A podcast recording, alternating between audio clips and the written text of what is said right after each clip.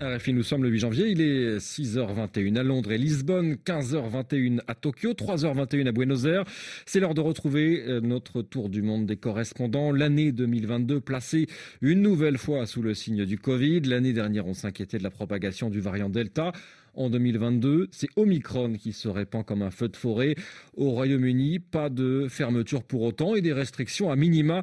Et pourtant, le pays recommence à subir la désorganisation liée à la pandémie.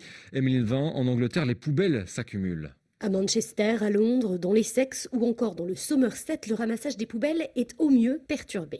Les éboueurs sont en sous-effectif, obligés de s'isoler comme un million de Britanniques, soit parce qu'ils sont positifs au Covid-19, soit parce que cas contact. Certaines municipalités ont dû réduire leurs services, comme à Birmingham, où les sacs noirs s'entassent dans certaines rues, ou annuler la collecte des recyclables ou des déchets verts pour se concentrer sur les ordures ménagères. Sur les réseaux sociaux, les habitants se plaignent de cette vision un peu reluisante ou s'inquiètent pour l'hygiène publique. À Enfield, un quartier de Londres, un conseiller municipal explique recevoir le double des réclamations habituelles. Le gouvernement s'attend à ce que la crise du personnel, comme on l'appelle, dure encore quelques semaines dans tous les services publics, alors que les infections frôlent les 180 000 par jour et que la vague Omicron commence seulement à déferler en dehors de l'eau.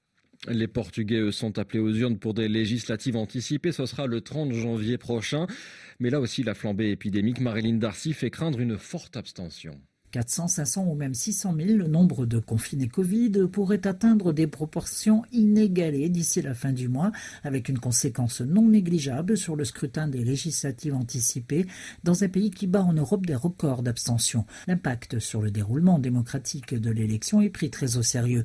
Mais il n'y a pas de solution miracle. Légiférer est impossible. Pour accorder une sortie exceptionnelle des confinés, par exemple, il n'y a plus d'Assemblée nationale. Créer un régime d'exception ou opter pour un changement de normes sanitaires sur le confinement des dépistés pose aussi des problèmes. Le gouvernement va consulter les partis pour tenter de trouver une solution. En attendant, et pour éviter un trop grand brassage de population le 30 janvier, les électeurs pourront anticiper leur vote d'une semaine.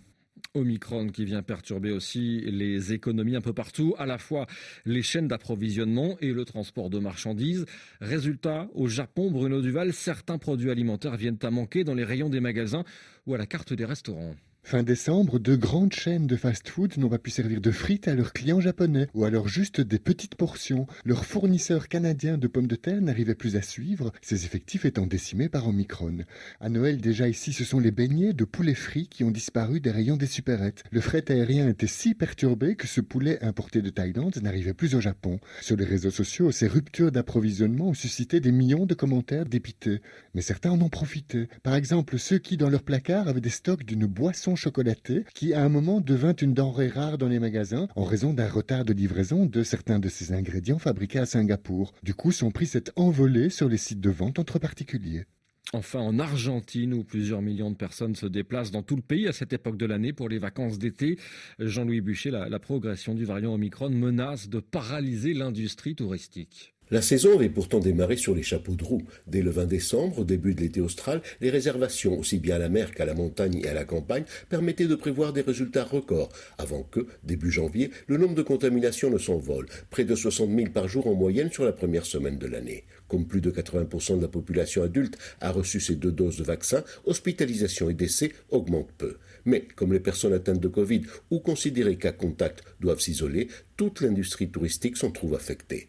À Mar del Plata, la grande station balnéaire, hôtels et restaurants annulent des réservations faute de personnel valide. Pour les mêmes raisons, les compagnies aériennes suspendent des vols et les grands festivals d'été de la province de Córdoba imposent désormais des jauges. Jean-Louis Bûcher pour conclure ce tour du monde. Le travail, les reportages de nos correspondants que vous retrouvez sur rfi.fr.